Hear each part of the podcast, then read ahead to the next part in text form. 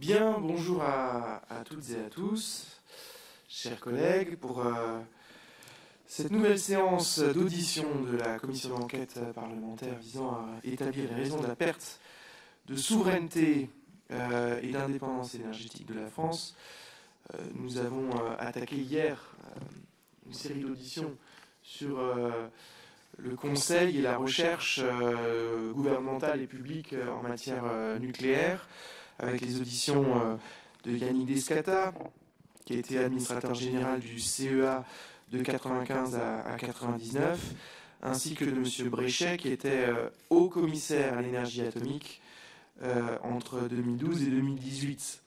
Nous avons donc aujourd'hui l'honneur et le plaisir d'accueillir le successeur de M. Descata, en la personne de M. Pascal Colombani, vous êtes également membre de l'Académie des technologies et vous avez euh, assuré la direction du CEA de 1999 à 2002.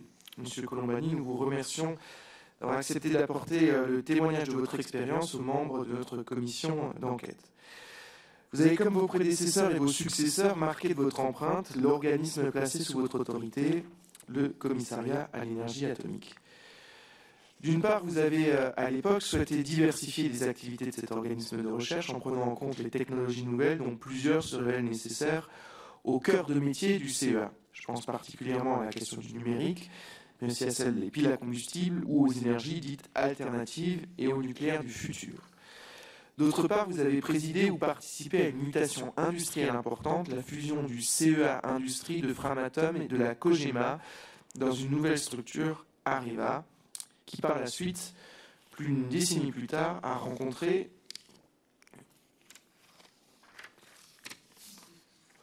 bon, une histoire plus complexe, on va dire comme ça. On y, travaillera aussi puisqu'on a prévu notamment d'auditionner euh, Madame Lauvergeon dans les, dans les prochains temps. La coopération internationale avec le lancement d'ITER, la coopération européenne avec peut-être la progressive banalisation de la recherche nucléaire parmi d'autres disciplines, au sein des programmes cadres européens de recherche et de développement technologique ont également été un sujet euh, de euh, la période pendant laquelle vous avez dirigé le CEA. Enfin, en matière de sûreté et de sécurité, vous avez assisté aux évolutions nées de la création en 2001 de l'Institut de recherche sur la sécurité nucléaire, l'IRSN, issu d'un organe qui relevait, préalablement du CEA et d'une structure qui était rattachée au ministère chargé de la Santé. Ces quelques jalons ne peuvent résumer à eux seuls le mandat que vous avez exercé. C'est pourquoi nous avons souhaité pouvoir vous entendre. Vous avez été destinataire d'un questionnaire préparé par le rapporteur qui vise à approfondir certaines thématiques intéressant plus particulièrement notre commission d'enquête. Avant de vous laisser la, parole pour un propos introductif, euh, il me revient de vous demander de procéder à la formalité prévue par l'article 6 de l'ordonnance du 17 novembre 1958 relative aux assemblées parlementaires qui vous demande de prêter serment, de dire toute la vérité, rien que la vérité. Je vous prie donc, Monsieur Colombani, de bien vouloir lever la main, droite et de dire je le jure. Voilà, mais écoutez, je vous laisse. Merci beaucoup pour l'enregistrement. Je vous laisse donc la, parole pour un propos. Merci beaucoup. Écoutez, c'est un honneur pour moi de témoigner devant cette commission. Euh, je permettez-moi de me présenter peut-être euh, sur quelques, quelques mots. Euh, je suis un physicien, un physicien nucléaire. J'ai commencé ma carrière au CNRS. Euh, j'ai euh, passé pas mal de temps aux États-Unis. Et après, après un post-doctorat à l'Université de Californie, j'ai rejoint la société Schlumberger, qui est une société parapétrolière. et pour cette société, j'ai travaillé dans le monde entier, en particulier aux États-Unis, en Europe et au Japon. J'ai ensuite euh, euh, comment dire, j'étais mon dernier, mon dernier poste pour avec avec Schomberger était président pour le Japon, l'Extrême-Orient, disons. J'ai été à l'époque, j'avais un ami qui était qui est devenu ministre, qui s'appelait Kodalègre et qui m'a qui a persuadé, qui m'a persuadé, qui a surtout persuadé le, le chairman de la société qu'il était indispensable d'avoir quelqu'un comme moi euh, autour du gouvernement pour, euh, comment dire, euh, moderniser l'action du gouvernement au point de vue de des technologies. Et j'ai donc été directeur de la technologie de 1999 à 2000. En 2000, lorsque Yannick Descata a décidé de quitter le CEA pour rejoindre EDF, euh, on m'a approché euh, pour devenir administrateur général du CEA. Euh, fonction que j'ai exercée jusqu'en 2002, fin 2002. en parallèle, j'ai été président du conseil de surveillance d'Areva jusque vers mi-2003. Après, à partir de ce moment, j'ai été pour l'essentiel administrateur d'un certain nombre de sociétés pratiquement tout dans le domaine de l'énergie, soit pour la production comme ou pour l'utilisation. Et je citerai euh, British Alors j'étais naturellement, en tant qu'administrateur général du CEA, administrateur d'EDF. Ensuite, j'ai été administrateur de British Energy, qui a d'ailleurs été vendu à EDF vers 2009. J'ai été administrateur d'Alstom, de Technip, de différentes incarnations de Technip, de Rodia, euh, d'Energy Solutions aux États-Unis et de Valeo, que j'ai présidé euh, de 2009 à 2017, 2016. 2016. Voilà. Et donc aujourd'hui, euh, mes activités sont beaucoup réduites, bien sûr. et, mais ceci dit, toujours, je, suis, je crois être toujours resté assez informé sur ce qui se passait dans le domaine de l'énergie, que ce soit le pétrole, le gaz, le nucléaire ou les énergies renouvelables. Sur le, vous m'avez, vous avez été, euh, je dirais, m'avez facilité la tâche en quelque sorte en posant un certain nombre de questions. Euh, j'ai essayé d'y répondre le mieux possible dans le document que je vous ai euh, envoyé. Et si vous voulez, on peut survoler ce document ou au contraire, si vous préférez, vous pouvez poser des questions sur, la, sur le, euh, sur le contenu de ce document. Donc, euh, qu'est-ce que vous faites Donc, je le survole. Alors, vous m'avez posé la question sur le, contexte énergétique lorsque, euh, finalement, j'ai exercé mes fonctions au CEA. Hein, c'est-à-dire, on était, je ne parle pas de ce qui a pu se passer après, mais je dirais qu'au début des, années 2000, le contexte énergétique européen et français, n'était pas particulièrement tendu. C'est-à-dire qu'en fait, on avait quand même euh, un des prix des énergies fossiles qui restait relativement raisonnable. Et euh, à l'époque, euh, la Commission européenne avait publié un livre vert qui soulignait les trois facteurs clés de la politique énergétique de l'Union, qui étaient la sécurité de l'approvisionnement énergétique, l'environnement avec la préoccupation déjà euh, de ce qu'on appelle le réchauffement climatique et qu'aujourd'hui on appellera plutôt le changement climatique, n'est-ce pas? Et puis euh, le coût de l'énergie. Et si vous voulez, dès, le départ, je dirais, et euh, ça, s'est accentué avec les années, jusqu'à maintenant, la, la, sécurité de l'approvisionnement n'a jamais fait l'objet, à mes yeux, à mes yeux, d'une priorité au niveau européen. Sachant que finalement, la sécurité, et, dans un contexte où les prix des énergies fossiles restaient raisonnables, euh, la sécurité de l'approvisionnement a été vue essentiellement faite à partir de charbon, de gaz, et ça, on, voit on a vu la politique allemande se déployer dans ce, dans ce domaine-là, et un peu de nucléaire, constamment battu en brèche, je dirais, au niveau de la Commission européenne par différents groupes de lobbying, que ce soit un certain nombre d'ONG ou que ce soit même le gouvernement allemand. Le gouvernement Et euh, enfin, euh, je, donc je disais les énergies renouvelables, bien sûr, qui commençaient, qui commençaient à avoir une certaine place, encore relativement marginale, mais euh, on a vu très rapidement au cours des années leur coût baisser et devenir compétitif. Donc voilà un petit peu, euh, moi, ce que j'ai trouvé en arrivant.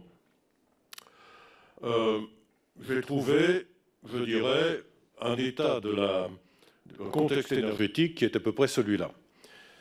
Alors, le gouvernement dit, dit, pluriel auquel appartenait mon ami Allègre était ne m'a jamais donné l'impression d'être particulièrement inquiet pour l'approvisionnement énergétique de la France. Ça je n'ai jamais été interrogé en tant qu'administrateur général de CEA sur ce sujet-là. Euh, on avait un atout maître, qui était les 80% d'énergie, d'électricité qui était produite euh, par, euh, par, le nucléaire. On avait un prix des énergies fossiles qui, qui était supportable. Et malheureusement, à ce moment-là sont intervenus un certain nombre de choix ou de compromis politiques euh, qui ont largement euh, démotivé les équipes dont je me prêtais à prendre la charge. Les accords passés entre les différentes composantes du gouvernement ont amené à des décisions telles que l'arrêt et le démantèlement de Superphénix, qui n'avaient à mes yeux de sens que dans un certain contexte politique, c'est-à-dire un compromis finalement entre les différentes composantes du gouvernement, et visiblement, pour les composantes entre guillemets vertes du gouvernement ainsi que pour un certain nombre d'ONG, il ne s'agissait que d'un premier pas vers un démantèlement complet de la filière, que naturellement, comme ce sont des gens raisonnables, ils n'envisageaient que sur plusieurs années, mais c'était un premier pas. C'était d'autant plus important qu'en en fermant Superphénix, on mettait en cause un certain nombre de sujets qui étaient en particulier une nouvelle génération de réacteurs qui pouvait éventuellement euh, limiter euh, à la fois les volumes de combustible usé et les volumes de déchets, et que d'une certaine façon aussi, on pouvait aussi poser, se poser la question euh, du retraitement. Alors, donc j'arrive au CEA. Un autre sujet qui était, si vous voulez, ce qu'il fallait voir aussi, c'est qu'à l'époque, parce que naturellement le CEA, comme beaucoup d'organisations, faisait ses propres sondages, c'est que tout ceci allait quand même à l'encontre d'une opinion publique qui, à l'époque, était encore majoritairement plutôt favorable au nucléaire. Je ne dirais pas que c'était à 100%, mais je dirais probablement aux alentours de 5, entre 50 et 60% favorable au nucléaire, sans, encore une fois, sans se poser trop de questions, si vous voulez. Euh, bon. Alors, et deuxième décision, et, ou implicite plutôt, c'est l'arrêt de tout nouveau projet industriel. La dernière euh, mise en service d'un réacteur, c'était Civaux, si je ne me trompe pas, en 96, 97 peut-être. Donc après ça, si vous voulez, ben, ma foi, on n'a plus rien construit ou plus grand-chose. Et euh, toute nouvelle construction, en particulier toute nouvelle construction de réacteurs, elle est durablement affectée euh, la résilience de la production d'électricité d'origine nucléaire parce que les équipes, sont pas, les équipes se sont dissoutes, les gens sont partis à la retraite, euh, donc les, les, équipes, en particulier celles d'EDF, euh, ont, euh, ont, se sont, ont disparu et on en mesure aujourd'hui les conséquences. Alors, vous m'avez posé la question du périmètre du CEA et de son évolution. Alors, le CEA, Qu'est-ce que c'était le CEA Moi, j'étais fier d'être administrateur général du CEA. Pourquoi? Parce que c'était un organisme qui avait été créé par le général de Gaulle après la guerre et qui avait été fondé pour donner à la France la maîtrise de l'atome et de ses applications civiles et militaires. Il ne faut jamais oublier qu'on avait aussi, on a toujours, le CEA a toujours la responsabilité de la fabrication euh, des, euh, euh, des, matières et des armes nucléaires. Donc, euh, on jouissait d'un statut particulier qui était proche, euh, proche d'un épique, mais quand même un peu différent, euh, et qui nous, qui nous donnait véritablement une indépendance qu'aucun autre organisme de recherche n'avait vraiment, y compris au point de vue d'ailleurs de la gestion des ressources humaines. À l'époque, on avait environ 15 000 personnes, on avait un budget total de 2,7 milliards d'euros, on avait euh, y, compris, la défense. Hein. Euh, les activités de recherche, on avait un grand nombre d'installations nucléaires, euh, certaines obsolètes. On avait 43 installations nucléaires de base à l'époque, dont 27 étaient classées, secrètes, c'était les aspects militaires. Beaucoup d'entre elles nécessitaient des mesures d'assainissement et de démantèlement qui, évidemment, peuvent être étalées dans le temps, mais doivent quand même être faites. Le, financement des projets civils de CEA, et là je cite de mémoire, s'élevait à environ 1,5 milliard d'euros, dont 40% environ étaient euh, fournis par des ressources extérieures.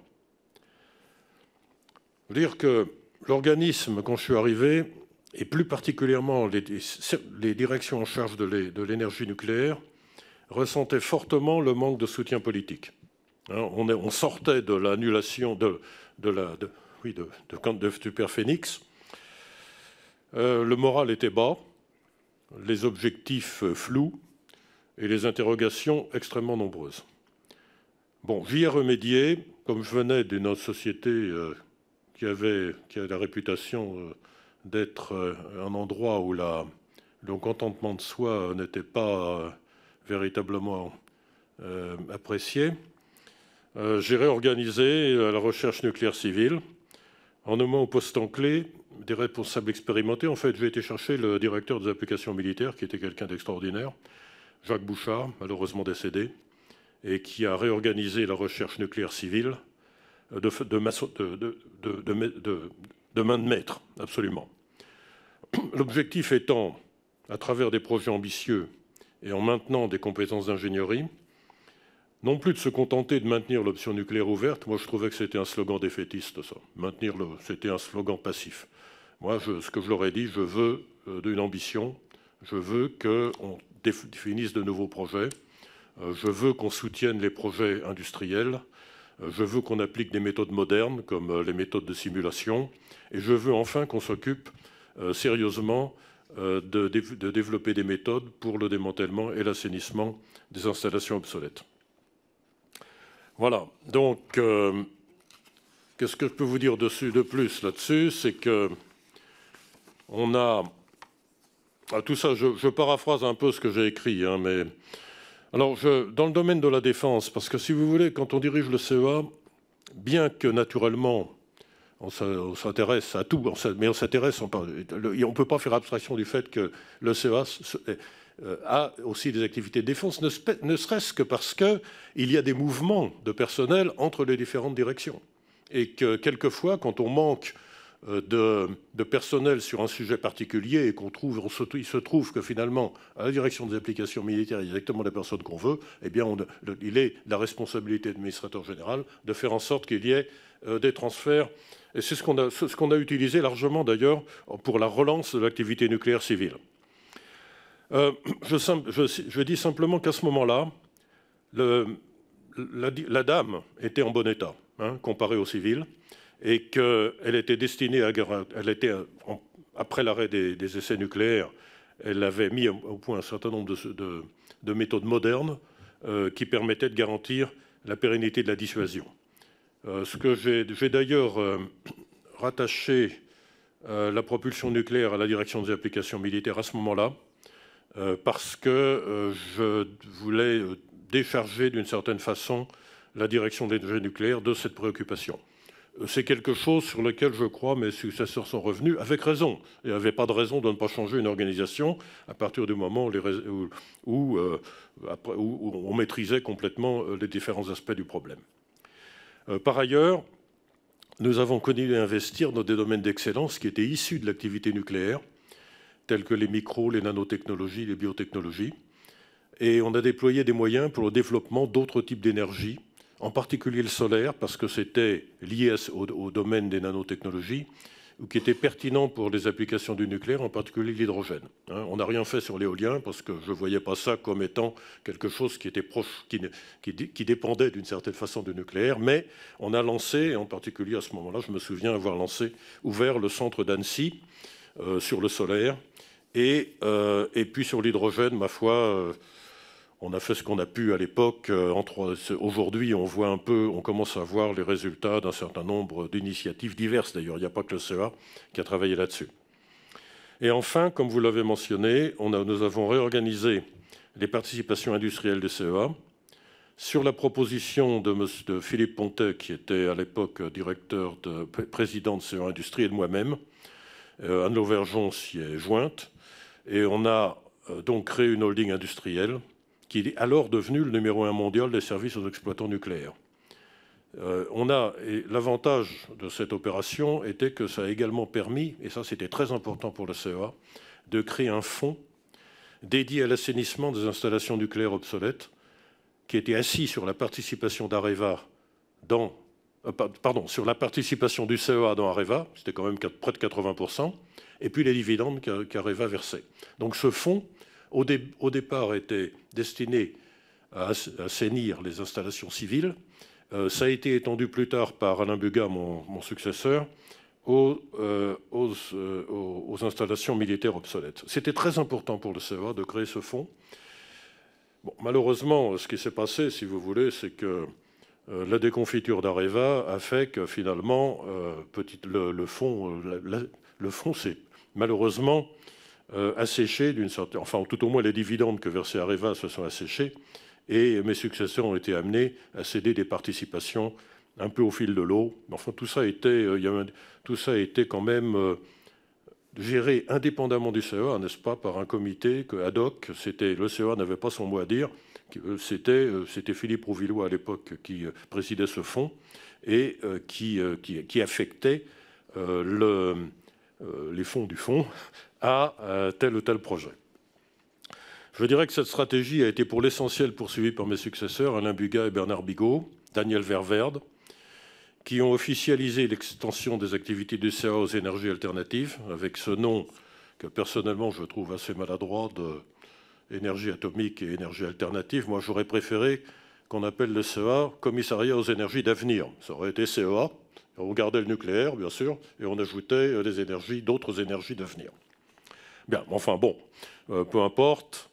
Euh, je regrette un peu la modification des statuts qui a ôté au CEA l'originalité qu'il avait depuis sa création, qui date, je crois, c'était Bigot qui a fait ça, donc, euh, enfin, donc c'était, ça a dû, dû, se faire entre 2010 et 2015. Et puis, euh, le financement du fonds, comme je l'ai dit, est devenu précaire à la suite des déboires industriels d'Areva. Et je voudrais ajouter que des décisions récentes peuvent être critiquées, à mes yeux. Hein, les yeux maintenant d'un observateur extérieur, mais enfin quand même un petit peu renseigné. Je dirais l'arrêt des recherches sur Astrid, euh, qui était la génération 4, c'est-à-dire en fait un projet international qui avait pour but de reprendre un peu les idées qui avaient conduit à l'installation de Superphénix, mais à la création de Superphénix, à la construction de Superphénix, mais en les, en les, en les élargissant à d'autres types euh, de caloporteurs, euh, en particulier des caloporteurs gaz, des caloporteurs d'autres, euh, des sels fondus. Enfin, il y avait, il y avait c'est un peu Astrid était né de cette initiative Génération 4, je répète, initiative internationale portée en grande partie par le CEA et Jacques Bouchard. je pense que l'arrêt des, recherches Astrid qui a été décidé de mémoire encore, je crois en 2018 ou 2019, est une erreur, ne serait-ce que du point de vue du maintien des compétences. Si vous voulez, nous avons besoin de projets de recherche, euh, qui permettent d'attirer des ressources humaines, de les former, euh, de développer des compétences, éventuellement euh, de les faire passer chez d'autres, d'autres intervenants du secteur nucléaire comme EDF ou d'autres, n'est-ce pas? Vous m'avez interrogé sur la souveraineté énergétique et l'indépendance énergétique. Euh, si je suis trop long, vous m'arrêtez, hein, parce que. Euh, alors, je vais, vous lire ce que j'ai écrit là, parce que, je veux dire, la souveraineté d'un État, ça m'a interpellé, ça, parce que je, dois dire que j'ai essayé de voir un petit peu la différence entre souveraineté et indépendance. ma définition, ce serait la suivante. La souveraineté d'un État, peut se définir par le fait que son existence n'est soumise à aucun autre État ou autre puissance, qu'elle soit technologique ou financière. Et la souveraineté énergétique n'en étant qu'un cas particulier. Alors, ce que je veux, je veux dire, je pense honnêtement que la France, on ne peut plus dire que la France soit un État souverain. À partir d'un moment où on a une dette gigantesque, où on a un déficit commercial euh, qui est aujourd'hui abyssal. Et donc, euh, Maintenant, est-ce qu'on peut se poser la question de savoir est-ce qu'il existe des États souverains sur Terre? C'est une bonne question euh, sur laquelle je ne réponds pas.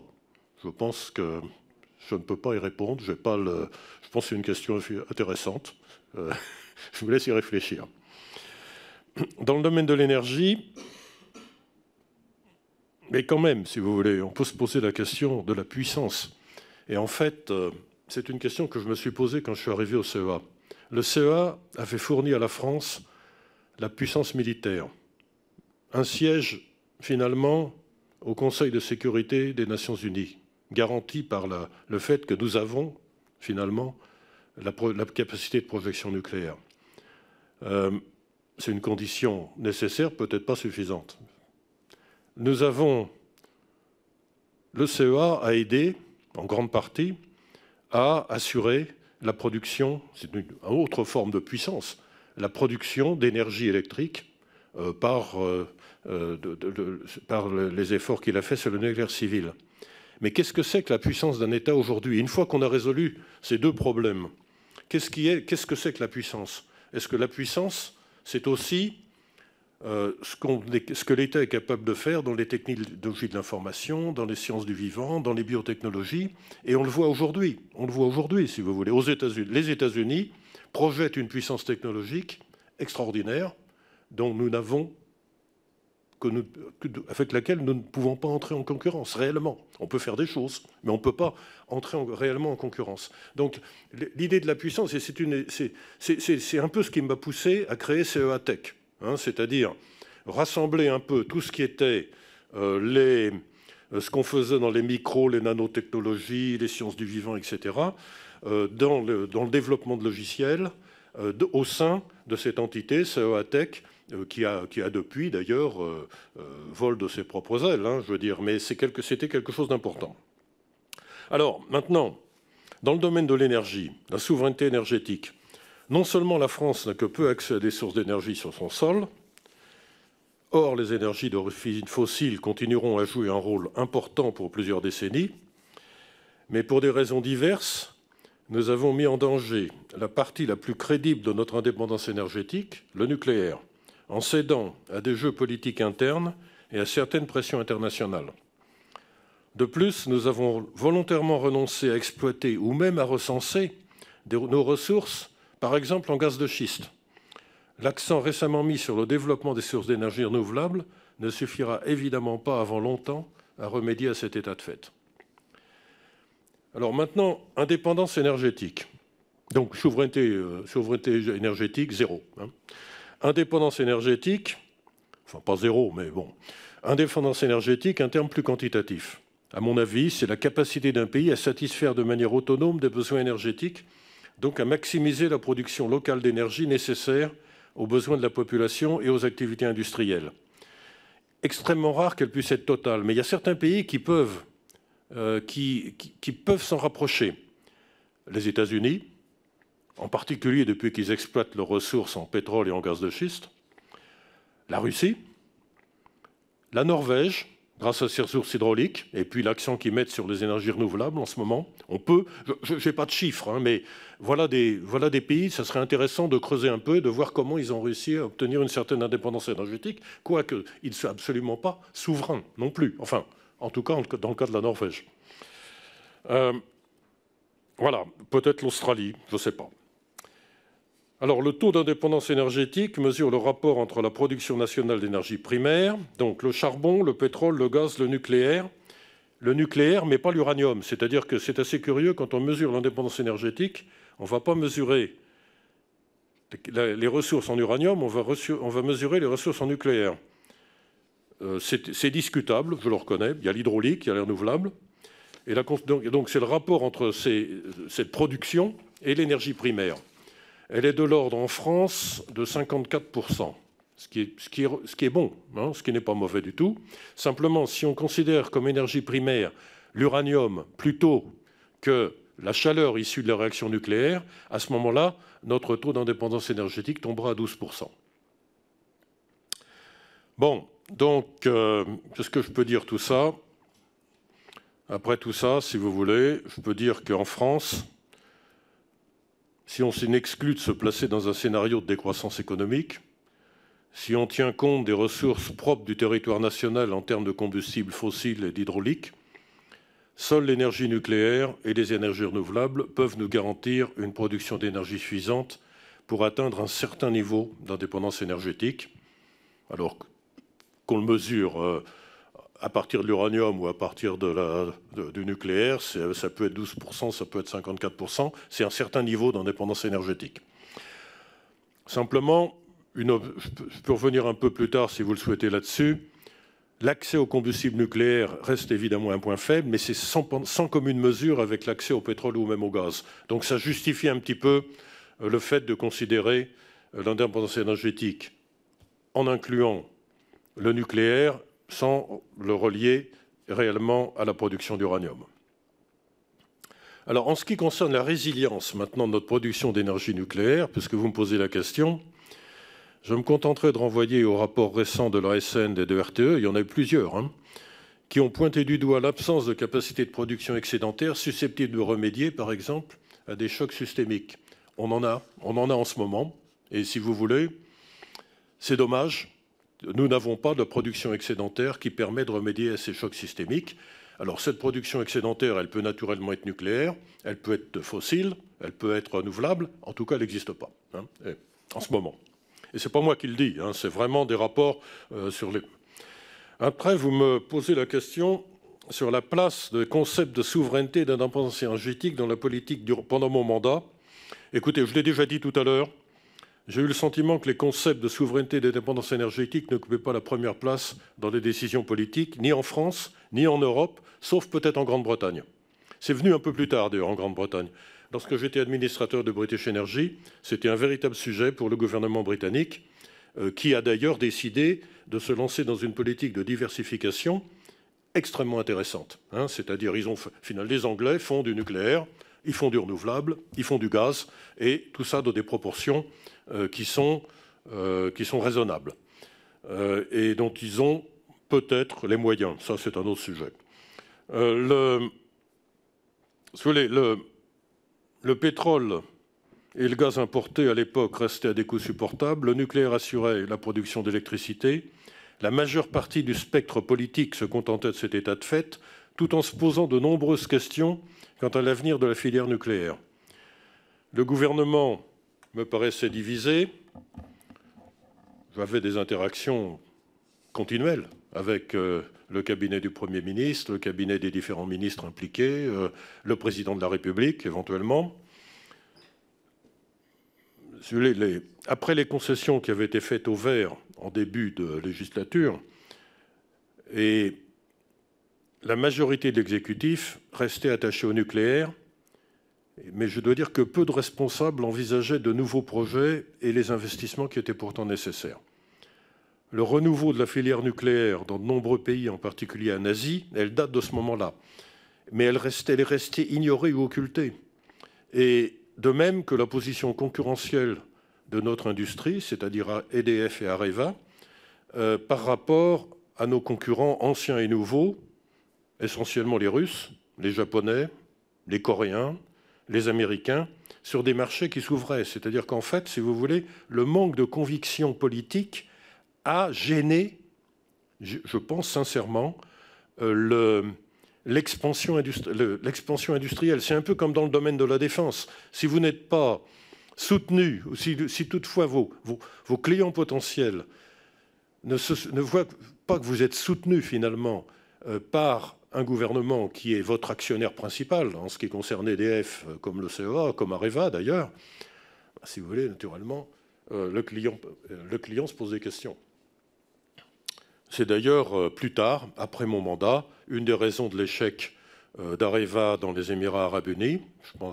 Euh, c'est une des raisons de la prééminence aujourd'hui de Rosatom dans la plupart des, pays. Aujourd'hui, le premier, le premier, comment dire, le, le premier exploitant, mais c'est le fournisseur industriel, en particulier dans des pays émergents, c'est Rosatom.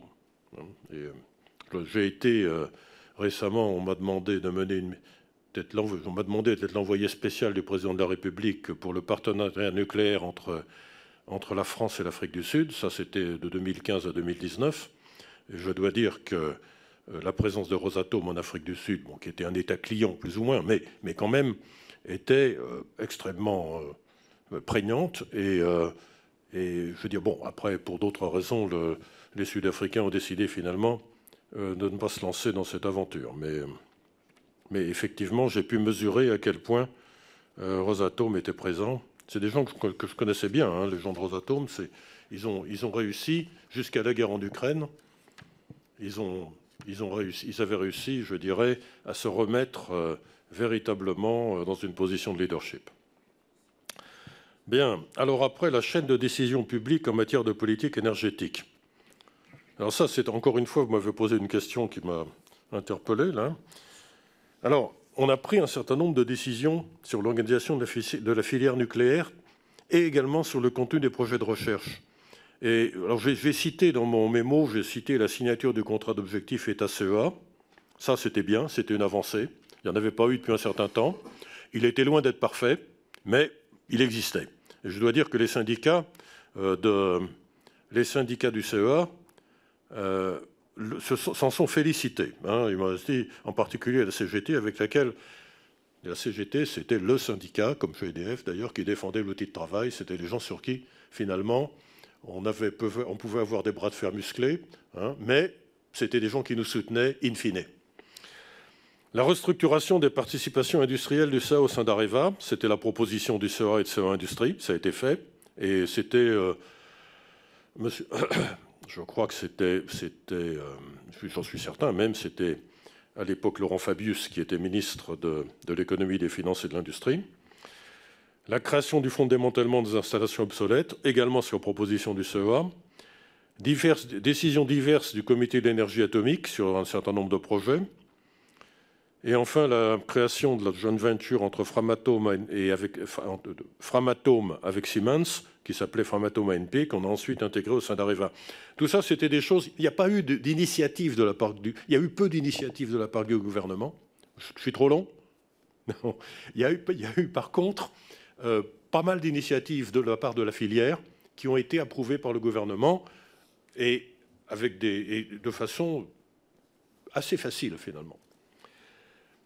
Alors, donc, c'est ce que je dis là un peu plus tard, la décision a plutôt suivi et acté les propositions du CEA ou de, de Framatome, d'Areva, de la COGEMA, elle était rarement initiatrice. Mais la DGEMP, le cabinet du Premier ministre, celui du ministre de l'économie, des finances et de l'industrie ont joué des rôles très importants de soutien à l'industrie nucléaire et eux avaient une bonne compréhension des enjeux euh, nationaux et internationaux. Par contre, donc je dirais que si on fait abstraction de l'hostilité permanente du cabinet du ministre de l'Environnement, euh, je dirais que la chaîne de décision publique, elle existait, et quand on la sollicitait, elle répondait bien. Bon, je passe peut-être sur les grands projets nucléaires. Vous en avez fait un, euh, petit résumé.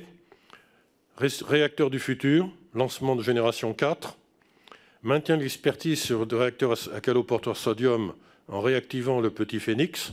C'était important pour, euh, pour vérifier un certain nombre de, de caractéristiques des caloporteurs. Le soutien à l'industrie, avec en particulier le soutien à l'époque avec l'EPR. On a lancé le réacteur d'essai Jules Horowitz. Vous allez avec 2010 comme horizon de mise en service, je dois déplorer qu'il n'est toujours pas en service. Euh, RD pour améliorer les performances des combustibles, etc. Traitement des combustibles usés et des déchets, on a poursuivi les programmes du CEA dans le cadre de la loi 1991. On a lancé ITER, on a lancé le synchrotron soleil. On peut parler de la fusion si vous le souhaitez. Euh, et puis, euh, sur la direction des applications militaires, premier faisceau laser mégajoule, on a essayé d'ouvrir des installations autour des, centres de la Dame pour créer des pôles d'excellence sur les, sur les lasers, sur les moyens de calcul haute performance pour des applications civiles. Et on a lancé un réacteur d'essai pour les applications de propulsion navale qui, lui, est en fonctionnement. Le dernier point sur lequel vous m'interrogez, je crois, oui, c'est la sécurité d'approvisionnement du combustible nucléaire.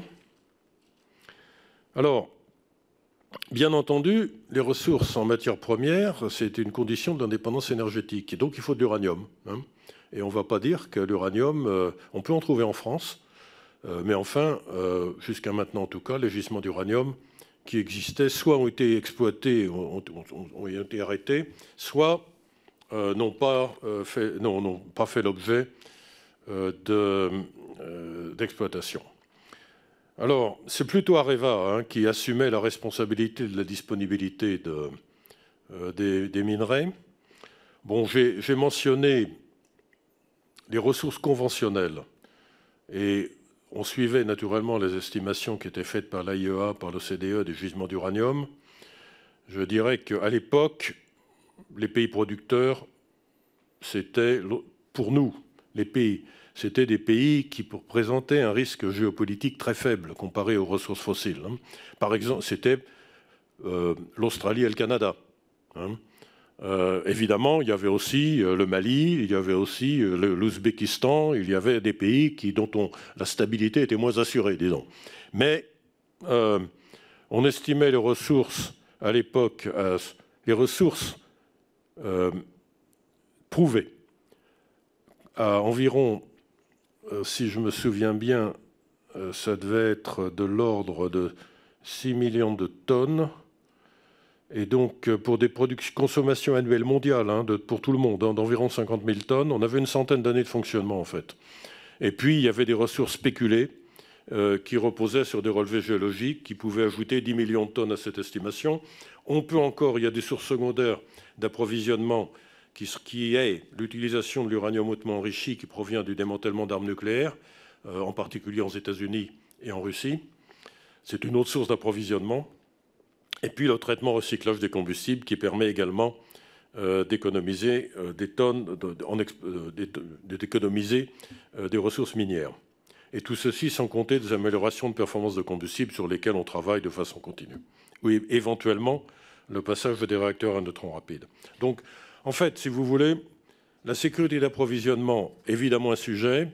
Disons qu'on l'a considérée à l'époque sous contrôle, et je pense qu'on peut encore la considérer sous contrôle aujourd'hui, sous réserve, bien sûr, euh, de la vérification des chiffres que j'ai pu vous donner sur les ressources minières. Merci, merci beaucoup pour ce propos introductif déjà. Désolé, j'ai été un peu long. Hein. Très complet. Oui, mais complet. Euh, du coup, j'aurais euh, quelques questions pour, pour rebondir. Euh, d'abord, euh, une, première question un peu de, contexte. Euh, quels sont, quand vous arrivez enfin, sur, sur, la durée de, votre mandat d'administrateur du CEA, les projets de construction de réacteurs nucléaires civils qui existent Est-ce qu'il y en a déjà? En France? En France. Zéro?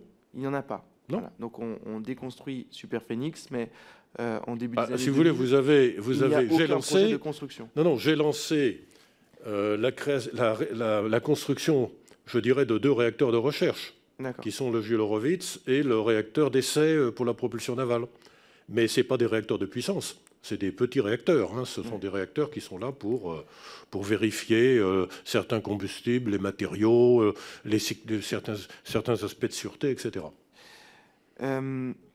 vous, avez parlé de finalement en filigrane dans votre intervention, il y a, cette question euh, au moment de votre arrivée de l'arrêt de, Super Phoenix euh, euh, qui, qui, pénètre largement l'appréhension du métier par les collaborateurs du CEA, qui est une décision politique très forte.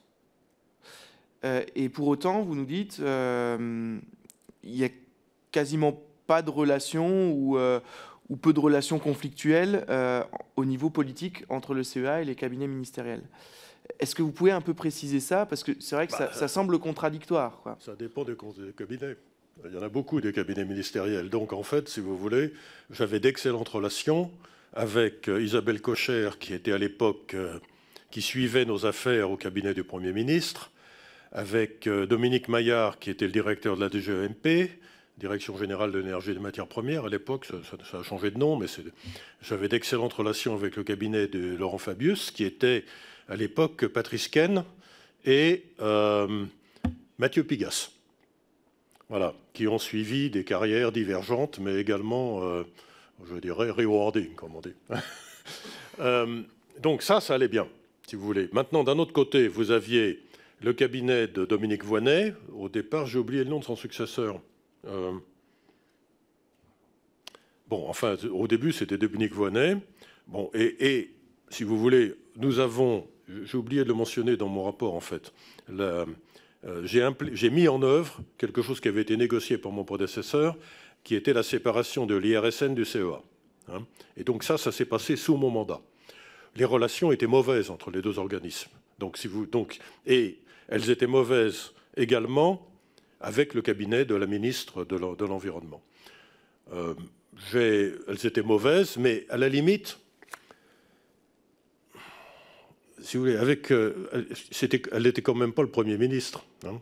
Et si vous voulez, j'ai eu beaucoup d'interactions avec Lionel Jospin, bien sûr, et surtout avec son cabinet. C'était un homme informé, mais dont le nucléaire, disons, une fois qu'il avait pris ses décisions sur des bases que je n'ai jamais, jamais vraiment comprises, autres que de négociations politiques, si vous voulez, je dirais que ça, n'était plus, ça ne me paraissait plus une de ses grandes priorités. Hein. Euh, comme je dit tout à l'heure, on avait du gaz, on avait du pétrole, on avait le nucléaire. Allez, hein, le nucléaire est un atout, d'accord. Hein, comme m'a dit Laurent Fabius un jour, c'est un atout. Mais il ne m'a jamais dit il faut le développer. Il m'a dit c'est un atout. Voilà. Du coup, euh, vous avez un peu évoqué dans votre propos euh, la, place du lobbying anti-nucléaire. Euh, bah, le lobbying, quelque chose que vous avez senti? Bah, il, il, a été relayé par, par le ministère de l'Environnement, mais il était, il était, il était je veux dire, comment, comment, il, y il, y avait un certain nombre, évidemment, d'organisations non gouvernementales, au premier rang desquelles Greenpeace, mais d'autres aussi, plus, plus anecdotiques, mais enfin qui étaient très présentes quand même, et qui ont, euh, qui ont gêné le déploiement d'un certain nombre de projets. En particulier, et cela, de cela je me souviens très bien, euh, l'enfouissement, enfin le, projet de Bure, le projet de l'Andra, donc ce n'était pas le CEA qui était impliqué, mais enfin quand même, euh, L'Andra était un de nos anciens départements, donc on suivait de très près tout ce qui se passait à l'Andra. Et là, on a, on a véritablement assisté à ce que j'appellerais le, J'hésite à employer des mots aussi forts, mais je dirais le sabotage, d'une part, de la décision publique, d'autre part, des études euh, qui étaient menées par les différents comités qui avaient eu à se prononcer, et, enfin, euh, de la, euh, de, comment dire, une, action de propagande auprès, auprès des, des, différents acteurs impliqués, qui était totalement, je dirais, de l'arrogance fondée sur de l'ignorance, si vous voulez, malheureusement c'est à le mérite d'être clair. Alors, sur Superphénix, puisque vous me posez la question, pourquoi a-t-on arrêté Superphénix Alors, et, si vous voulez, ça nous a, ça a durement handicapé, je dirais, le moral des, chercheurs du CEA, probablement chez EDF. EDF, comment dire, probablement accepté plus facilement l'arrêt de Superphénix que ne l'arrêter, parce que le Superphénix était encore un projet, c'était un projet, le réacteur produisait de l'électricité, produisait de l'énergie, donc c'était un réacteur de puissance qui était sur le réseau. Mais d'un autre côté, c'était encore d'une certaine façon un projet de recherche et le CEA le considérait comme son bébé, hein, encore, plus qu'EDF. Donc, euh, donc le CEA, pour, moi je ne sais pas trop quelles ont été les, réactions du côté EDF, je pense que Roussely a été nommé à ce moment-là, euh, je ne pense pas que vous puissiez l'interroger, mais peut-être, euh, il faut voir un peu. Il y a des gens qui étaient présents à ce moment-là qui, peuvent vous en dire plus. Euh, Lewandowski, par exemple, qui, peuvent, qui vous en dire plus. Mais si vous voulez, le, ça a été probablement plus ressenti côté CEA que côté E. Mais par contre, ça a eu des effets délétères, je dirais, sur le moral des troupes, mais aussi à l'étranger. Les premières réunions les premiers voyages que j'ai faits, nos partenaires, euh, qui étaient véritablement des partenaires, on vivait avec eux pratiquement, en particulier au Japon, on ne comprenait pas. Vous êtes les leaders, vous êtes les leaders, vous êtes les premiers à avoir branché un réacteur hein, sur le réseau, un, réacteur au sodium sur le réseau. Euh, vous êtes. Euh, comment se fait-il Comment se fait-il que vous arrêtiez les. Que vous, que vous, hein, que, alors qu'en en fait, vous n'en étiez qu'au début? Voilà, voilà un peu les, les feedbacks que j'ai eus. D'autant plus que nos concurrents, alors si vous voulez, c'est vrai, on va vous dire oui, mais euh, les, les d'autres États avaient arrêté. C'est vrai et c'est faux. C'est vrai qu'aux États-Unis, ils avaient, ils se posaient des questions et que c'est vrai que le, réacteur au sodium qui était, je crois que c'était, qui était dans, Washington State là, avait été. Je pense que c'est à ce moment-là qu'ils avaient. Bon. Mais en Russie, par exemple, il n'avait jamais arrêté. Il y en a toujours. Et en, Chine aujourd'hui, aujourd'hui, le résultat, si vous voulez, c'est que en ce, qui concerne euh, les réacteurs à neutrons rapides, en France, il n'y a plus de projet. Par contre, vous en avez partout ailleurs. Ok. Euh, deux dernières questions avant de passer la parole au, rapporteur. Euh, est-ce que vous avez connaissance d'un moment donné, une réflexion euh, qui concerne la question de la marge de production nécessaire à assurer la sûreté du système. Vous avez bien précisé que finalement, dans les années où vous avez exercé vos responsabilités à la tête du CEA, il y a les marges qu'il faut en matière de production sur le système électrique. Mais est-ce que c'est une question euh, qui se pose euh, de, euh, de, la marge nécessaire pour répondre aux problèmes génériques, à la défaillance systémique et maintenir le oui, système Je ne peux pas vous répondre parce que je suis pas, je suis, je, je, risque de vous dire des bêtises. Je suis pas, mais par contre, il faut que vous interrogiez là-dessus la SN. l'autorité de sûreté nucléaire et également le gestionnaire du réseau, RTE, parce qu'eux ont fait des études, ils ont des chiffres. Et euh, si je peux me permettre, euh, euh, si vous ne l'avez pas prévu, je vous conseillerais d'interroger André-Claude Lacoste, qui est la figure tutélaire de l'autorité de sûreté nucléaire. C'est lui qui l'a créé. Il est, encore, encore consulté sur tous les problèmes de sécurité, et bien d'autres d'ailleurs, et, de, résilience par, beaucoup d'exploitants de, étrangers.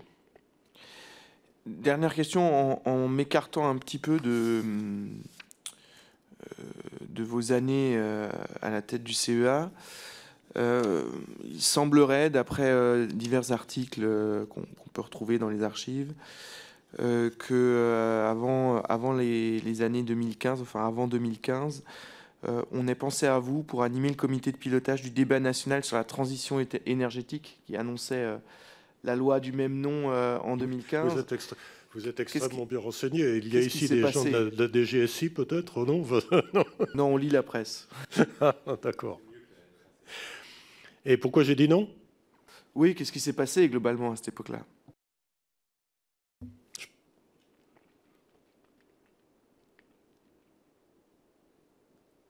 C'est une question personnelle. C'est une question, si vous voulez, je, ne pouvais, je vais vous dire. Euh, la ministre à l'époque était Delphine Bateau, qui était, je pense, quelqu'un de très bien. Enfin, je veux dire, très bien, j'en sais rien, parce qu'elle n'est pas restée très longtemps d'ailleurs. Mais, euh, mais enfin, bon, elle posait quelques bonnes questions. Elle a, elle a constitué ce comité, et dans ce comité, euh, il y avait des gens que j'estimais et d'autres que j'estimais moins. Et donc, je me suis dit que je ne pouvais pas travailler avec ces gens-là. Ça, c'était en 2015, non? 2014-2015 Voilà. Donc, euh, malgré différentes pressions, parce qu'il y a beaucoup de gens qui auraient souhaité me voir là, euh, j'ai décliné. Et, voilà. D'ailleurs, il n'en est rien sorti du tout de ce comité, finalement. Finalement. Non? Merci bien. Je, je laisse la parole à monsieur le rapporteur.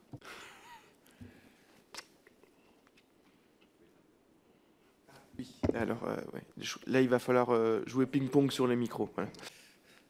Merci, Monsieur le, Président. Merci beaucoup, Monsieur Colombani, déjà pour les, réponses et les éléments que vous avez bien voulu nous apporter. Et donc, je vais, dans le sillage des questions du Président, vous interroger à la fois sur vos fonctions euh, au CEA, mais aussi plus largement, étant donné vos autres responsabilités, titres et qualités avant et après, vous demandez souvent votre, votre avis sur, sur les questions nucléaires et de politique énergétique.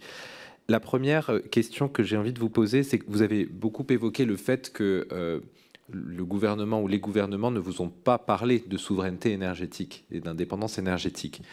Mais vous, personnellement, euh, vos, collègues, vos homologues chez EDF ou bien dans les autres sphères industrielles ou de l'État, ont-ils amené ce sujet sur la table? Avez-vous fait des propositions en la matière? Avez-vous exprimé des inquiétudes?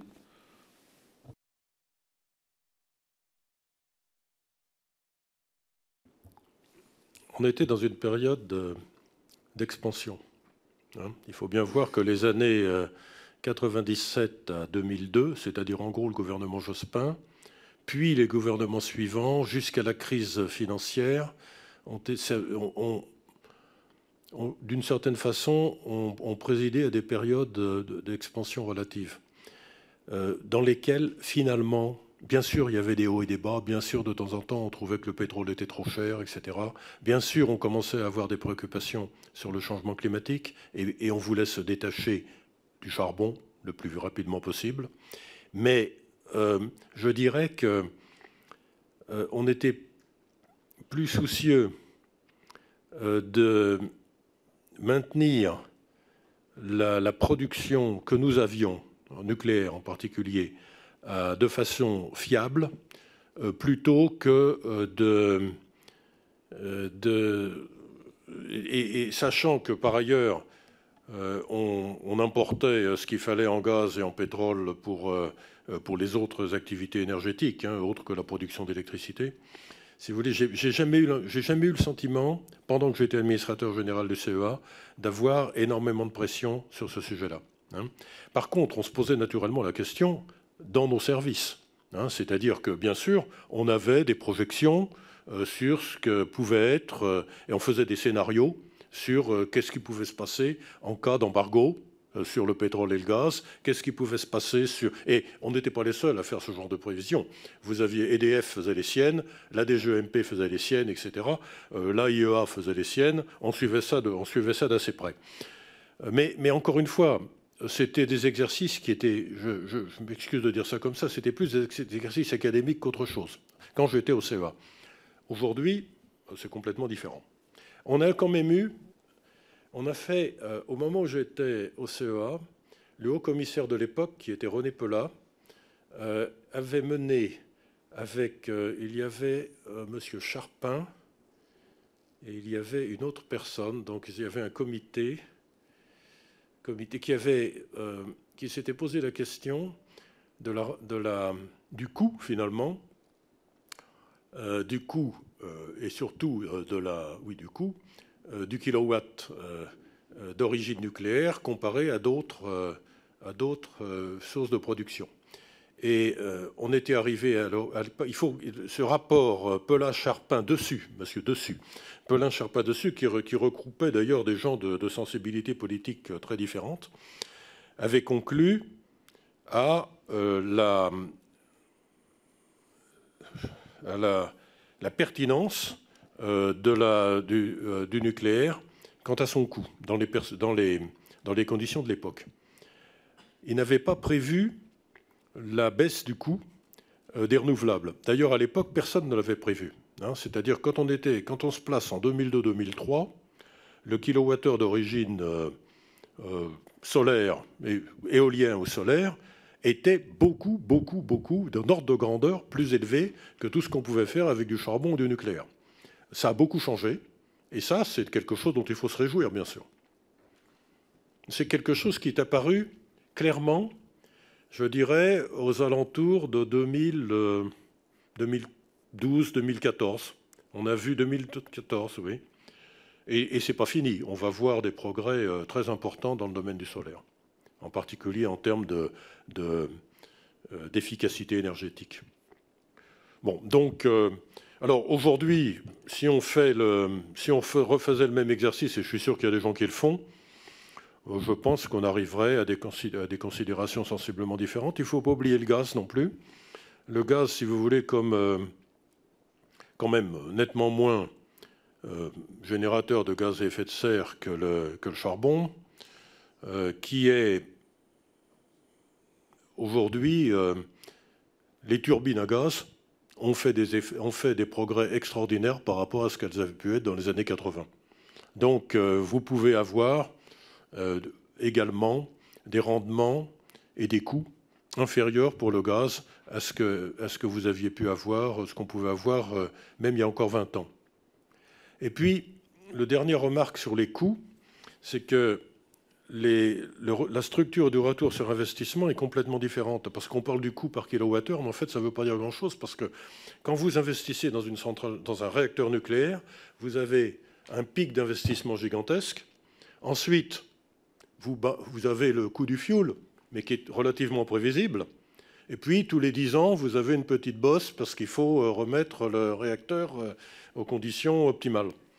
Bon, quand vous investissez dans un réacteur à gaz, dans, pardon, dans une turbine à gaz, enfin, vous avez un retour sur investissement complètement différent parce que vous partez. ce qu'il faut mettre sur la table est beaucoup plus faible. Par contre, après, vous êtes soumis au prix du gaz, et ça, c'est relativement imprévisible.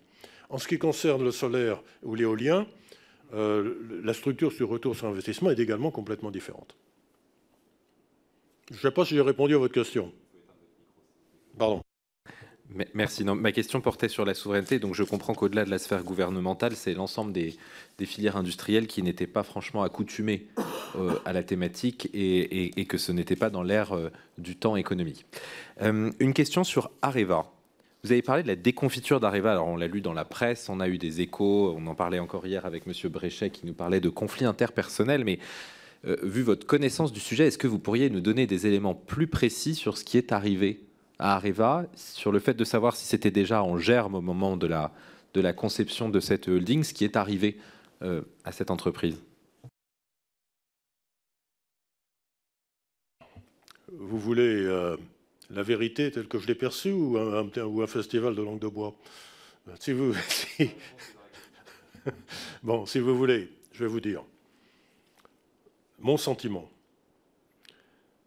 sentiment. C'est que si on avait mis un véritable industriel à la tête d'Areva, comme j'en ai connu, comme j'en connais encore, comme j'en fréquente tous les jours, si on avait mis euh, un Philippe Varin, un Jacques Aschenbrois, voilà, à la tête d'Areva, eh bien Areva aurait, ça aurait bien marché. Aurait bien marché. Voilà. Hein. Alors je ne sais pas si vous voulez, je sais pas quelle. Naturellement, je ne me fais pas une amie avec euh, Anne euh, en vous disant ça. Elle sait ce que je pense. bon, c'est si vous voulez, c'est un, un, de nos travers, d'une façon générale, en France, si vous voulez, de ne pas savoir capitaliser sur les compétences que nous avons et de placer quelquefois des gens qui feraient très très bien ailleurs, hein, mais qui malheureusement ne sont pas exacts. Euh, je pense aussi, si vous voulez, que l'état-major d'Areva, c'est-à-dire le comité exécutif, était faible. Hein. C'est pas seulement Anne Lauvergeon, si vous voulez, qui est, qui est une personne entreprenante, intelligente, etc., mais entourée de gens, je dirais. Bon. Deuxième raison. Euh, Areva avait des capacités d'ingénierie qui provenaient de Framatome et de Kojima, mais qui n'étaient pas des capacités d'architecte-ingénieur, d'architecte d'ingénierie, comme on en avait chez EDF, par exemple. Or, et donc, ces capacités n'ont pas été. On aurait, pu les, on aurait pu le mettre en ordre de bataille, ça n'a pas été fait, ça rejoint mon premier commentaire. Mais d'un autre côté, Areva s'est un peu construit en opposition à EDF. Et ça, ça a été très mauvais. Parce que, euh, parce que euh, au lieu, la France, hein, au lieu de conjuguer nos efforts Hein, pour résoudre nos problèmes internes et nous étendre à l'étranger, bah, si vous voulez, on a fait des erreurs qui étaient des erreurs de, débutants, je dirais. Hein. par exemple, mais ça c'était après que je parte, quand on a lancé le... Quand, on a lancé, je ne sais pas ce qu'a pu vous dire Descata là-dessus, mais quand on a lancé euh, euh on a fait ça pour un prototype, c'est le premier de son existence. On a fait ça, non pas avec notre partenaire habituel qui était Alstom, mais avec Siemens pour, pour. On a fait ça avec un, bétonneur qui n'était pas le bétonneur auquel on avait affaire d'habitude, qui était soit Bouygues, soit Vinci, je crois. Hein. On a fait ça en Finlande, dans un pays qui n'était pas la France, évidemment, mais qui avait une expérience nucléaire, mais qui n'était pas comparable à la nôtre non plus. Et tout ça, on a fait ça avec un contrôle-commande qui n'était pas un contrôle-commande auquel on était habitué, parce que toutes nos, tous nos contrôles-commandes était fait par ce qui est devenu Atos maintenant, mais, euh, euh, mais si vous voulez, il y avait Siemens, il y avait Mitsubishi, il y en avait d'autres. Donc en fait, on, s'est peut-être placé dans les plus mauvaises conditions pour construire un prototype. Voilà. Donc, et tout ça en oubliant complètement qu'on avait EDF. Troisième exemple, au moment de l'appel la, d'offres des Émirats, je vous parle, comment dire en anglais, en hearsay, hein, c'est-à-dire j'ai été rumeur.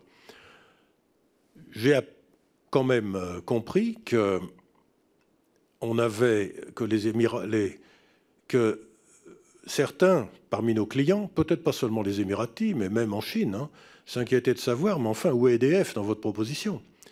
Où est, la référence mondiale de l'opérateur qui a 56 euh, réacteurs euh, en, en, état de fonctionnement? Donc, vous voyez, on s'est placé dans une situation qui est loin d'être optimale. Je vous remercie. Une dernière question sur la quatrième génération, enfin sur l'arrêt de Super Phoenix et, la suite. Vous avez dit quelque chose qui résonne d'ailleurs avec ce qu'on a pu entendre euh, hier et, à d'autres moments de nos auditions. L'idée qu'il y avait un décalage, voire une divergence entre DF ou la filière industrielle et le CEA sur la quatrième génération. L'idée que finalement l'arrêt de Super Phoenix pouvait arranger une partie euh, de, d'EDF ou d'autres entreprises parce que pour des raisons de coût et de, de temporalité, ce n'était pas ce qui apportait la rentabilité la plus immédiate. Est-ce que vous confirmez? Est-ce que vous pouvez préciser euh, ce point? Alors, certainement. C'est-à-dire, si vous voulez, quelquefois, on me demande comment vous voyez le nucléaire du futur. Hein, et en général, ce que je réponds, c'est le nucléaire du futur, c'est le nucléaire d'aujourd'hui. Pourquoi? Le nucléaire d'aujourd'hui étant le PR et c'est donc euh, la génération 3, si vous voulez, ou 3 +. Pourquoi? Parce qu'aujourd'hui, quand on construit un réacteur, on le construit pour 80 ans. Aujourd'hui, vous avez des réacteurs de 900 MW, ou même plus, qui, sont, qui, obtiennent des licences aux États-Unis pour 80 ans.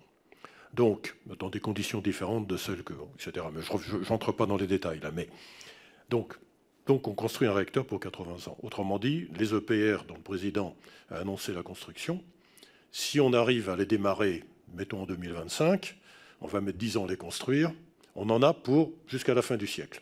Et donc, la temporalité du réacteur du futur, ça n'est pas compatible avec la construction de réacteurs actuels pour une période de temps très longue. Mais pourquoi alors après, il y a un autre aspect. Je, dis tout ce qui est négatif d'abord, si vous voulez. Il y a un autre aspect qui est l'investissement nécessaire.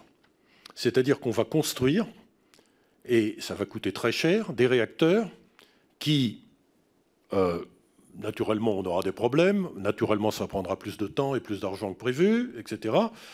Et donc, euh, euh, on va, qui va porter le coût de cet investissement? Alors, en ce qui concerne la recherche, bon, Très bien, c'est le CEA, on, fait Astrid peut-être, etc. En ce qui concerne l'exploitant, c'est une autre affaire. Il va falloir convaincre l'exploitant qui, de son côté, est en train de construire des EPR pour que ça dure 80 ans, d'investir dans un nouveau type de réacteur dont rien ne le garantit, que premièrement, euh, rien ne garantit, si vous voulez, aujourd'hui, euh, une fiabilité égale à celle euh, qu'il connaît avec les réacteurs usuels. Euh, donc, on peut comprendre leur hésitation. D'autre part, euh, il faudra construire à côté de ces réacteurs un certain nombre d'installations qui vont, je dirais, traiter euh, les combustibles de façon différente de la façon dont on les, conçoit ou qu'on les utilise aujourd'hui. Donc tout ça, et ça j'en avais parlé avec un nos on, était, on avait la même, exactement les mêmes comment dire, c'est pas des hésitations, mais on se disait quand même, ça va coûter quand même horriblement cher à l'exploitant. Et donc on était, bon, je dirais, bien sûr, je peux comprendre que du point de vue des exploitants. Alors maintenant, le, côté positif. Le côté positif, c'est ce un peu ce que j'ai dit tout à l'heure, c'est le maintien des compétences et c'est le maintien de notre recherche à un niveau, euh, un niveau mondial, à une prééminence mondiale. Que, en arrêtant Astrid, je prétends que dans ce domaine, nous avons perdu. Ah, il n'est pas trop tard pour recommencer, hein, mais. Alors, voilà, voilà ce que je peux dire là-dessus. Si j'étais le président d'EDF aujourd'hui, j'hésiterais, c'est-à-dire j'ai d'autres sujets. J'ai d'autres sujets.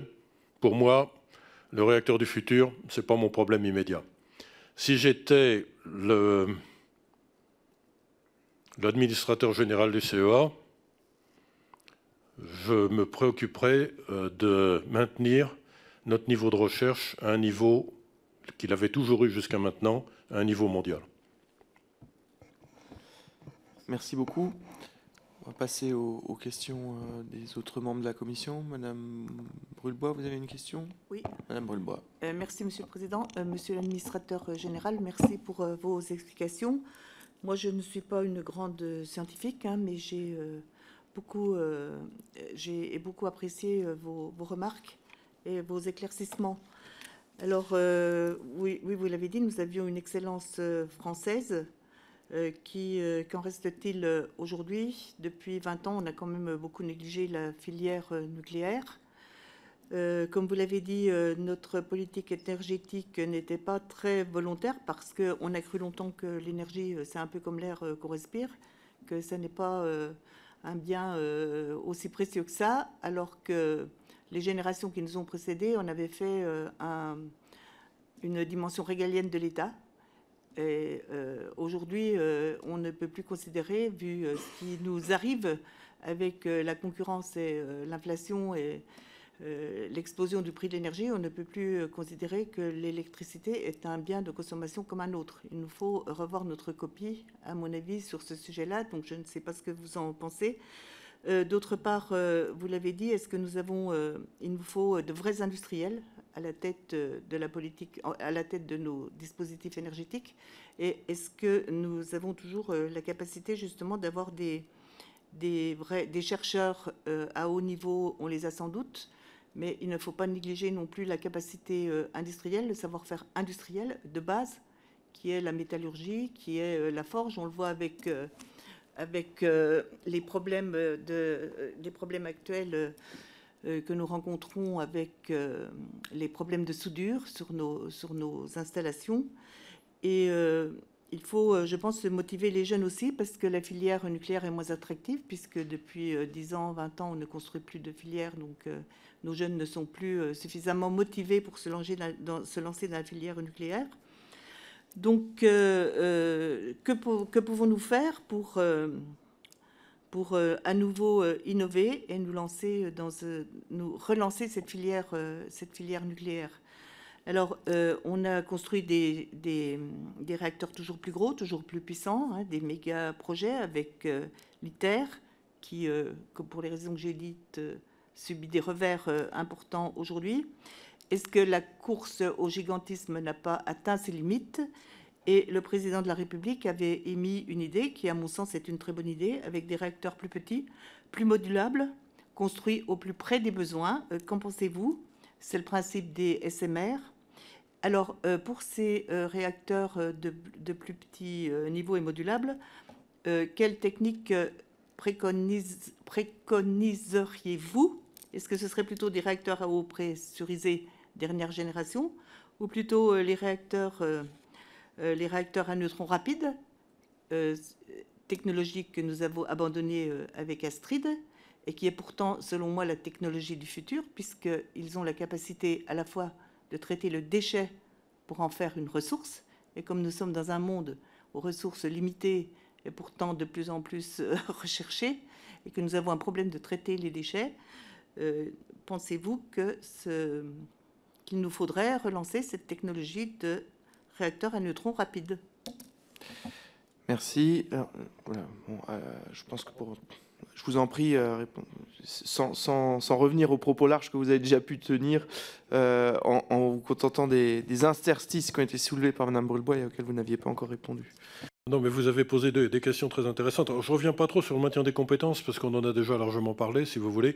Je suis inquiet sur le fait, effectivement, que des jeunes se soient détournés des filières nucléaires. Bon, euh, est-ce que nos centres de recherche manquent de capacité intellectuelle? Non. Est-ce qu'elles manquent de motivation? Peut-être. Hein? Voilà, c'est-à-dire il faut, si vous voulez, c'est comme pour tout, il faut des leaders, il faut des gens qui donnent des objectifs et qu'il faut euh, emporter l'adhésion des troupes. Enfin bon, c'est le truc habituel. Bon, sur, euh, sur ITER, écoutez, je donne mon opinion personnelle, qui vaut ce qu'elle vaut. J'ai effectivement à la fin de mon mandat, comment dire, accepter l'idée du lancement du projet international de la ITER et en particulier son installation en France. Donc, si vous voulez, donc, bon, en fait, euh, j'étais très hésitant. Et je ne vous cache pas que le cabinet du président de la République était également très hésitant là-dessus. J'ai eu beaucoup d'interrogations de leur part. Le haut commissaire de l'époque, euh, notre ami Pella, malheureusement euh, disparu, était un spécialiste de la fusion et donc lui, il était absolument enthousiaste. Il n'empêche que, de mon point de vue, voilà des gens qui viennent vous voir en vous disant Voilà, j'ai dépensé 5 milliards d'euros, j'arrive à confiner un plasma pendant euh, quelques microsecondes, il m'en faut 5 de plus pour, euh, pour essayer de le confiner pendant une milliseconde. Euh, je dois dire que pour moi, ce n'était pas très porteur comme proposition et que je pense, si vous voulez, que dans cette affaire, on n'a pas fini de payer et on, ne paye pas encore pour voir. Hein.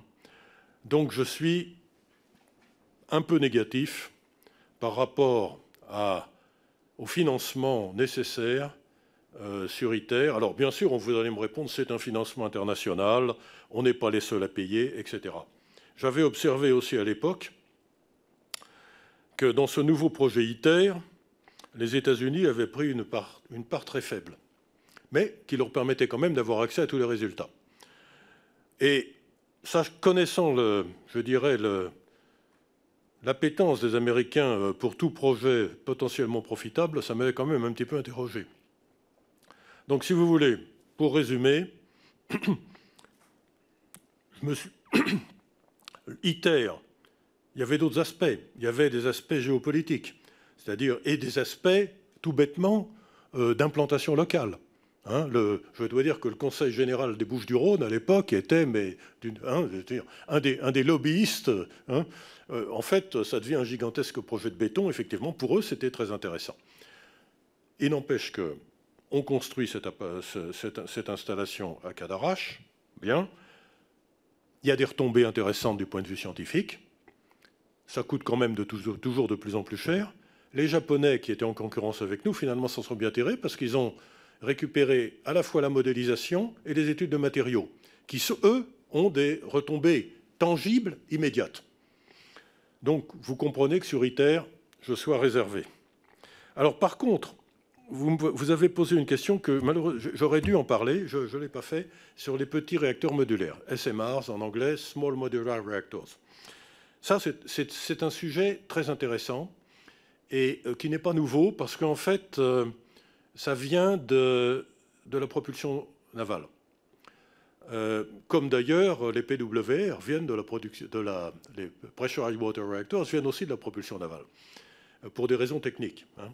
Et donc, donc oui, il y a, c'est intéressant. Alors, pour deux aspects. Le premier, c'est l'aspect de la manufacture, c'est-à-dire qu'au lieu, aujourd'hui, quand on construit un réacteur quelque part, on amène tout ce qui est nécessaire, à commencer par le béton, et puis on construit le réacteur. Quand vous, par contre, les SMR, c'est pas du tout comme ça que ça se ferait. On les construirait à la chaîne, dans des usines, comme on construit aujourd'hui, par exemple, des avions. Hein, c'est-à-dire, euh, bon, chaque exemplaire est un petit peu différent. Euh, il y a des différents types, mais on les construit dans des usines et ensuite on amène le réacteur pratiquement tout fait sur le béton qu'on est quand même obligé de couler. Hein. Donc c'est complètement différent et ça peut mener effectivement à des économies d'échelle importantes. C'est un des grands arguments. L'autre euh, argument, c'est un argument de marché, c'est-à-dire que dans beaucoup de pays où les grilles sont faibles, et ça, ça comprend des pays de toutes sortes, hein, c'est-à-dire tous les pays du Moyen-Orient, les États-Unis, euh, dans tout l'ouest des États-Unis, toute l'Amérique du Sud, toute la Russie, dans les pays où les, grilles sont faibles, où, où, il n'est pas nécessaire de construire une grille très, puissante, le SMR euh, a, un intérêt, parce qu'on en met un, et puis où on en met quelques-uns, et puis ils fournissent une région, un village, etc. Les Russes sont les champions dans cette matière. Ils en ont fait, ils ont fait beaucoup de propulsion navale, ils ont fait beaucoup de SMR, et ils les font de différents types. Ils ont tout essayé. Hein. Ils ont tout essayé. Nous, on est plutôt sur le PWR pour répondre à votre question. Il y a des réacteurs à sel fondu. Euh, je crois que les Russes ont, été euh, particulièrement sur ce qui est euh, l'utilisation de, de, réacteurs rapides. J'avoue que je ne suis pas prêt à répondre à cette question. Il faudra la, faudra la poser à, des gens qui sont plus qui suivent de ce sujet de plus près. Hein. Mais Bon, donc euh, oui. Alors, il y a un autre intérêt des SMR, c'est qu'ils peuvent avoir aussi des applications. Par exemple, on parle beaucoup de la désalination de l'eau de mer. C'est effectivement une application. Euh, chauffer également euh, des réservoirs pétroliers d'huile lourde, par exemple. enfin, il y, a des tas de projets. Hein, des, tas de, mais, donc oui, il y a ça peut être intéressant. Merci bien. Monsieur Decker? Oui, merci. Je voudrais remercier entre autres pour la, la clarté de ses propos. Euh, j'avais une question à laquelle vous avez partiellement, même presque complètement répondu sur euh, le signal de l'abandon de, de Superphénix en termes de, compétences. Alors vous évoquez, l'idée que la filière pour, universitaire au moins peut redevenir attractive. Euh, est-ce qu'aujourd'hui on peut dire que les, entreprises disposent de la compétence suffisante pour mettre en œuvre très rapidement un programme de, construction de, réacteurs tels que ceux que vous venez de décrire. C'est-à-dire aujourd'hui, très clairement, étant en capacité de mobiliser des entreprises pour pouvoir raisonnablement espérer livrer des, SMR dans un délai raisonnable et, qui, viendrait répondre à, la, hausse vertigineuse du besoin d'énergie? Ça, c'était ma, première question et, au regard des responsabilités que vous avez exercées, vous avez indiqué globalement que le nucléaire du futur, c'était celui finalement que l'on connaît et que l'on maîtrise. Euh, est-ce qu'il est déraisonnable de penser pouvoir mener de front à la fois la conception de réacteurs tels qu'on les connaît et, des, travaux très importants sur la quatrième génération? Et si oui, qui, peut mener ces, qui peut mener ces, ces, travaux C'est le CEA qui est identifié comme le, moteur Vous venez de poser, c'est-à-dire sur le qui peut qui comment s'organiser en fait, c'est ça votre question. Comment s'organiser? EDF, c'est les réacteurs d'aujourd'hui que j'appelle réacteurs du futur parce qu'ils sont là pour 80 ans. Hein. Euh, le CEA, c'est jusqu'à l'abandon du projet Astrid, c'était la recherche sur et dans le cadre du projet Génération 4, qui est un projet international, où les responsabilités sont distribuées entre les différents pays, c'est le CEA qui mène, et je regrette beaucoup l'arrêt du projet Astrid, parce qu'à mon avis, si vous voulez, ça, si un jour les industriels s'intéressaient à des réacteurs rapides, ça serait sur les bases de la recherche qui est faite au CEA. Deuxième, troisième point que vous avez mentionné, les SMR. Euh, aujourd'hui, nous avons une société qui s'appelle Technicatome, qui, dont je trouve la stratégie. Euh, alors évidemment, ils, vont, répondre que c'est par manque de moyens. Technicatome est une société qui avait été euh, créée en particulier pour la propulsion navale et qui a donc armé nos sous-marins, qui continue à armer nos sous-marins, notre porte-avions, etc. Euh, Technicatome a aussi eu une activité en réacteurs de recherche, c'est-à-dire des petits réacteurs depuis, des petits réacteurs de puissance de 50 à 300 euh, MW, mettons. Et puis, euh, il pourrait avoir une activité en SMR. Alors là, vous entrez, on entre dans la complexité euh, des relations actionnariales entre EDF, Framatome, Technicatome, Naval Group, qui font que finalement la gouvernance est quand même très complexe. et j'avoue que pour savoir qui va faire quoi dans cette affaire-là, euh, c'est un peu compliqué parce que EDF a son propre projet de, petits réacteurs. Euh, Technicatome devrait en avoir un, mais ne semble pas en avoir. Euh, Framatome, je ne sais pas trop où ils en sont. Donc là, si vous voulez, pour le nouveau président d'EDF, il y a des choses à remettre à plat. Bien, merci beaucoup. je, vous remercie très sincèrement pour la, qualité et la clarté de cette audition elle commence à recouper finalement les, auditions successives que, nous menons. et, notamment sur cette question de la, quatrième génération.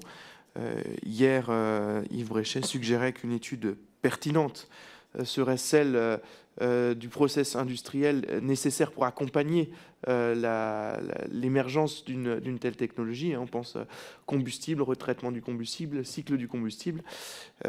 finalement, ça recoupe un peu vos propos sur la capacité d'un exploitant à exploiter deux technologies différentes en, même temps et, ce qui peut être nécessaire de, mettre en place si un jour, si un jour, on voulait le mobiliser.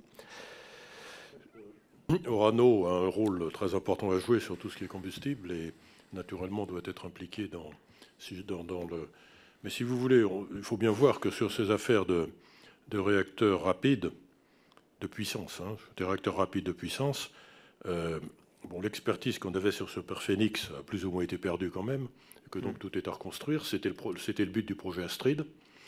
Euh, vous savez, euh, je me souviens encore il y a quelques années, naturellement, euh, je rends visite à mes anciennes équipes du CEA, les gens m'interrogent. Donc un jour, il y en a un qui m'a dit Écoute, est-ce que tu peux écrire un article dans le dire qui faut, il faut avoir 20 réacteurs Astrid en 2040 Je lui ai dit Écoute, mon ami, jamais j'écrirai quelque chose comme ça, parce que si jamais tu en as un, ça sera déjà très bien. Hein.